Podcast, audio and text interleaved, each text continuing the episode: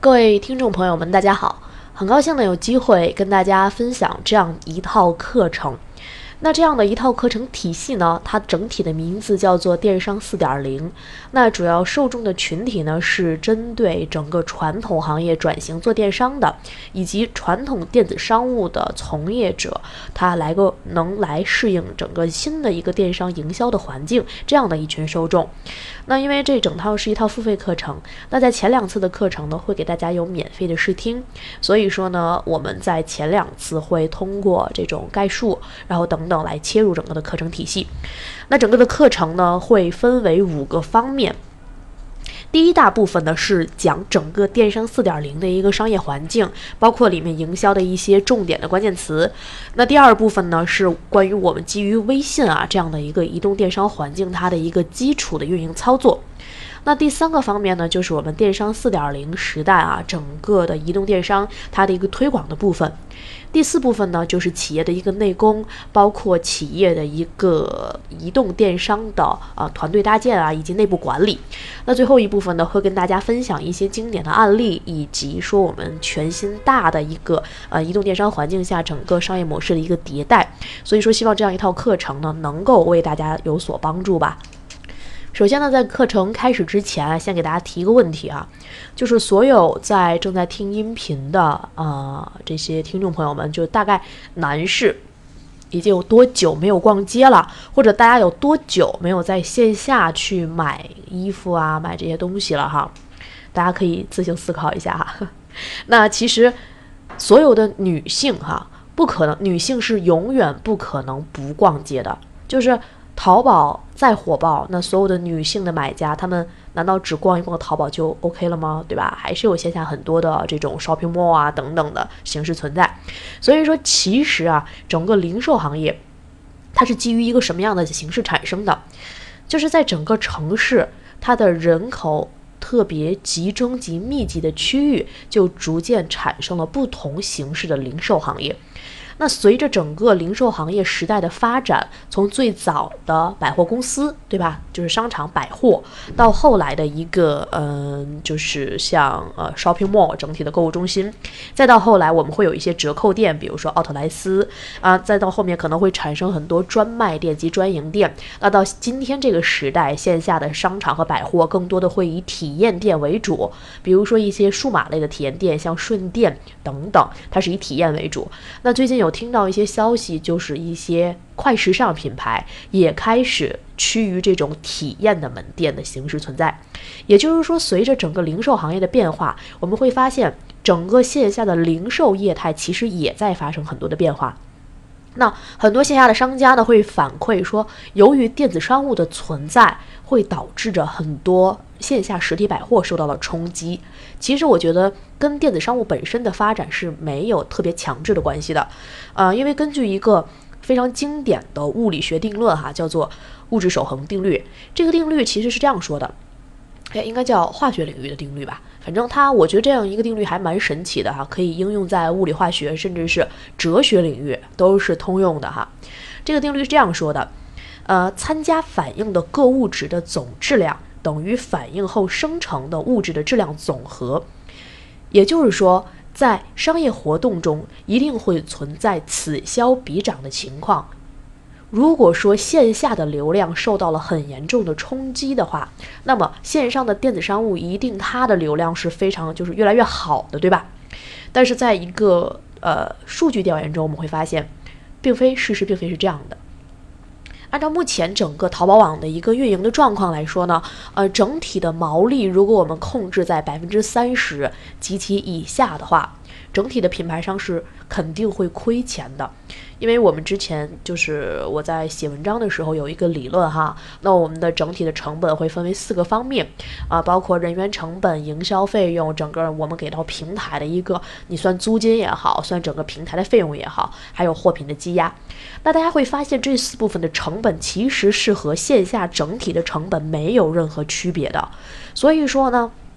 目前整个电子商务的成本，呃，在这么居高不下的情况下，很多早期的淘品牌从入淘到现在的出淘，对吧？它也表示了整个行业在发生变化。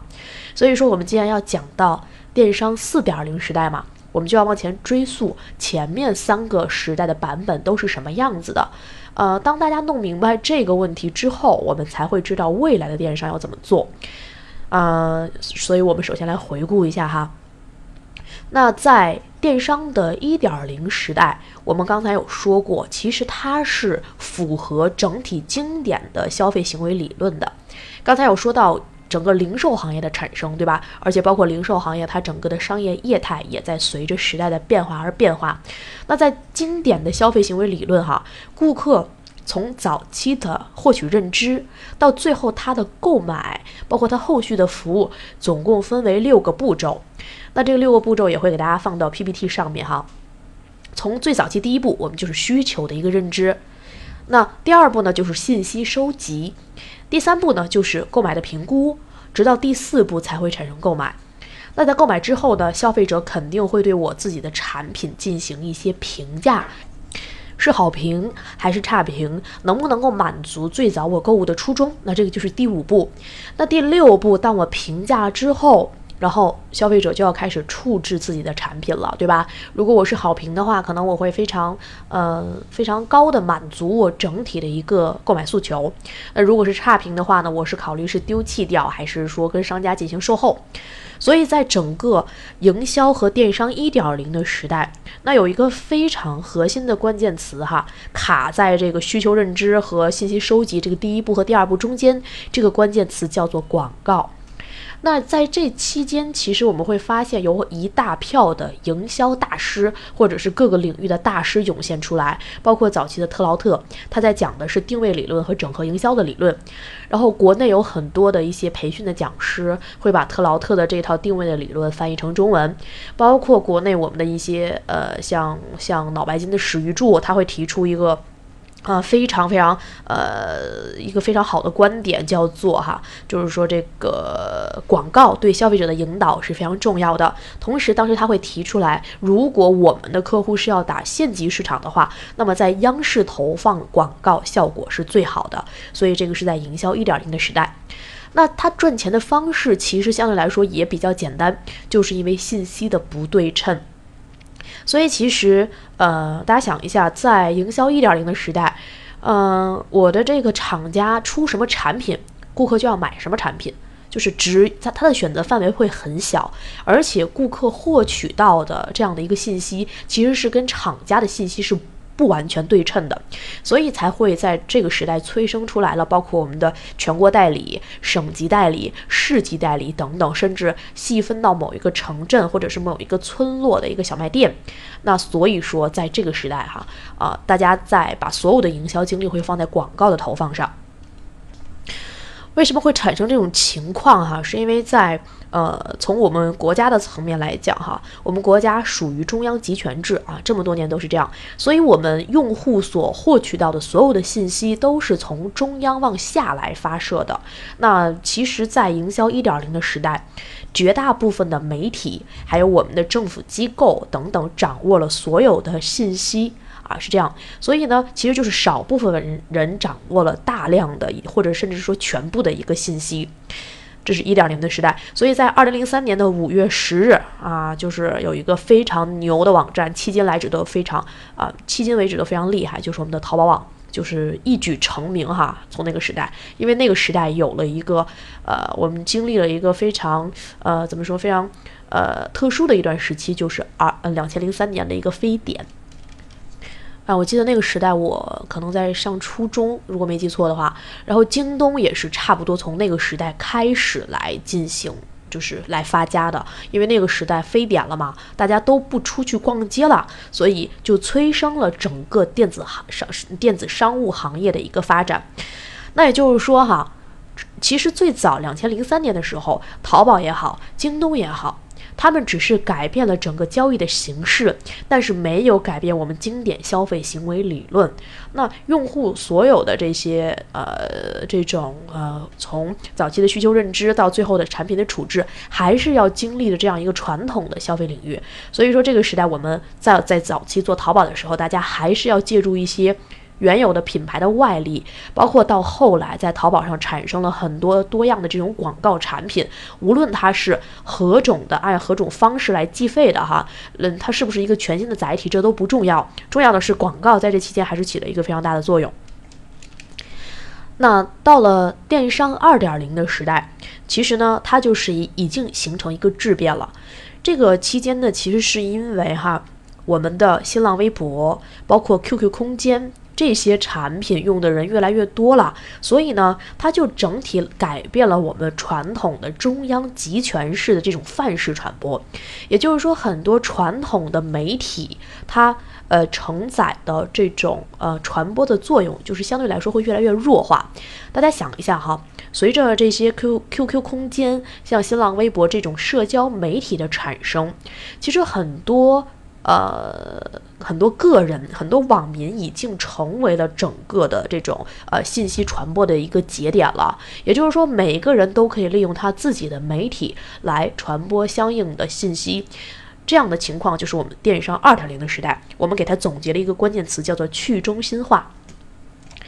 前几天啊，看了一个报道，这个报道呢，就是讲述了一个核心的关键词，叫做未来。呃，即将会消失的职业可能就是记者。其实我看到这篇文章，我个人还蛮有感触的。大家想一下，包括之前从这个王宝强离婚也好，包括有一些艺人出轨也好，所有的信息发布者已经成为了整个艺人本身，或者是说当事人本身。那么记者他将来跑得再快，你跑新闻对吧？你渠道再广，你也不可能跑过当事人。所以说，在全民呢这种呃，全民都成为传播节点的时候，未来媒体的一个传播及信息发布的作用就会越来越弱。那其实大家想一下哈，在营销二点零的时代，我们会告诉很多品牌商，就是。营销的一些技巧，就是用户获取信息的方式一定不是淘宝，而是这种搜索引擎。所以在那个时代，有很多的公司在做搜索引擎优化，就是我们经常说的 SEO。那包括后续大家会优化自己的淘宝帮派也好，就是你的论坛也好，去论坛上发布一些帖子，它的最终的目的都是希望用户能够在他获取信息的途径能够搜索到自己的品牌。也就是说，很多客户也开始看评价了，对吧？我们通通过一些信息的网罗，然后来做促成我们整个品牌的营销，那这就是二点零的时代。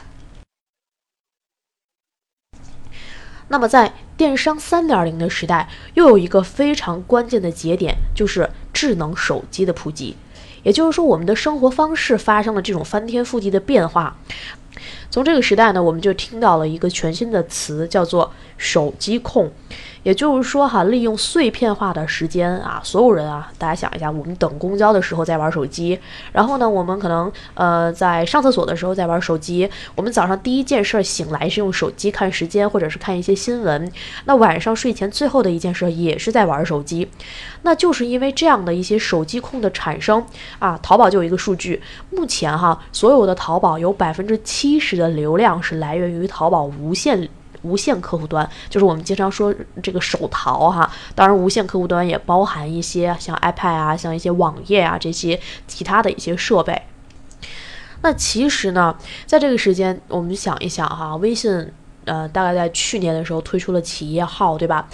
企业号呢，就是很多的这些企业和机构开始把工作也植入到微信了。那微信的企业号呢，它几个功能，对吧？可以取代原有的这些啊自动化或者移动化办公系统，然后上下班打卡是吧？取代了原有的 OA 系统等等。那其实很多人的工作也已经离不开微信了。所以在整个营销三点零的时代，大家谈的是移动电商，或者是这种手机淘宝等等。那包括之前，呃，马云也说过一句话哈，就是如果说有一个产品将来能干倒淘宝的话，那么一定就是淘宝无限。就是我们现在说的手淘，那同时呢，现在淘宝有很多的成交额来源于手机淘宝。那其实，在呃三点零的时代哈，那大家会把更多的营销精力放在整个的移动电商的搭建，包括从那个时间节点，很多的机构开始搭建了微信号，包括自己的手机淘宝的运营侧重点也发生了变化。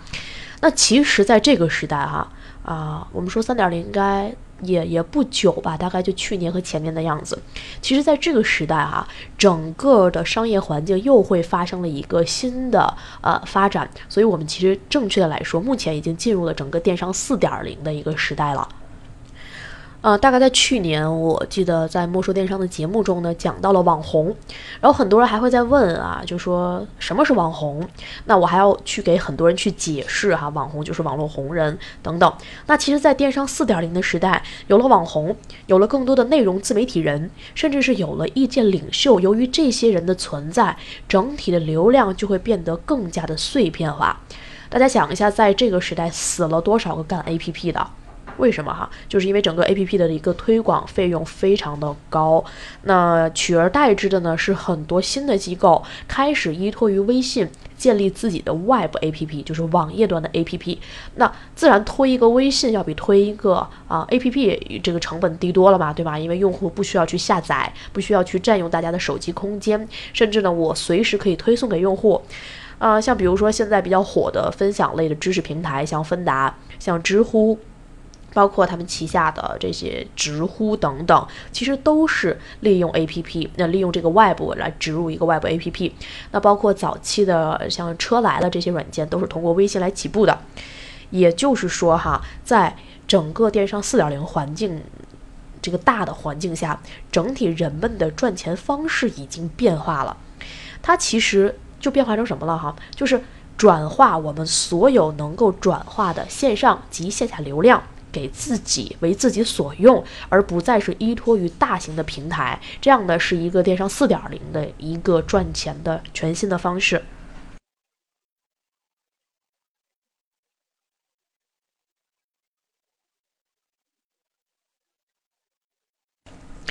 那其实呢？呃，与此同时哈，那越来越多的人可以自由发声了，所以说其实用户的评价就会变得尤为重要。还记得我刚才说的电商一点零的时代，影响大家最关键的是广告，对吧？那到了四点零的时代，其实哈，呃，用户的评价它不是一个，不再是一个交易的结束，相反呢，它应该是下一个交易的开始。因为越来越多的人会去通过各种渠道或者各种碎片化的途径来获取到一个产品或者一个品牌的曝光以及它的评价，所以说与传统商业最大的不同就是人们在购物的时间、购物的思维方式以及信息获取的方式。都与传统的商业已经截然不同了。比如说，传统的行业，商场开在那儿，对吧？每天早上十点开门，晚上九点关门。然后周很多人会习惯在周末的时候集中去采购一些产品。那随着整个电商的发展呢，大家可以二十四小时，然后不限时间、不限场场地的来进行购物。同时，大家不再是因为。刚好这会儿我有需要，而可能就是因为看到别人的一个测评，甚至是一个分享，然后就产生了购物的诉求。所以这个就是营呃电商四点零时代我们应该发生的改变。那其实，在后面的课程里面呢，会从更多细致的角度为大家分析电商四点零时代，那企业应该如何应对。所以说，今天第一次的课程呢，就给大家分享的是关于整个时代的发展，还有我们回顾了一下前面三个时代，大家呃应该做什么哈。如果各位企业从从电商一点零就没有跟上的话哈，所以也没关系。希望在这样一个全新的时代，大家就不要再掉队了，然后赶紧跟到我们这边一起来学习。那第二次课程就下一节课程会给大家讲关于微信的电商的红利与机遇哈这样一部分的内容，所以希望大家能够继续来关注我们的平台。好啦，这里就是第一次课程，我们下次再见喽，拜拜。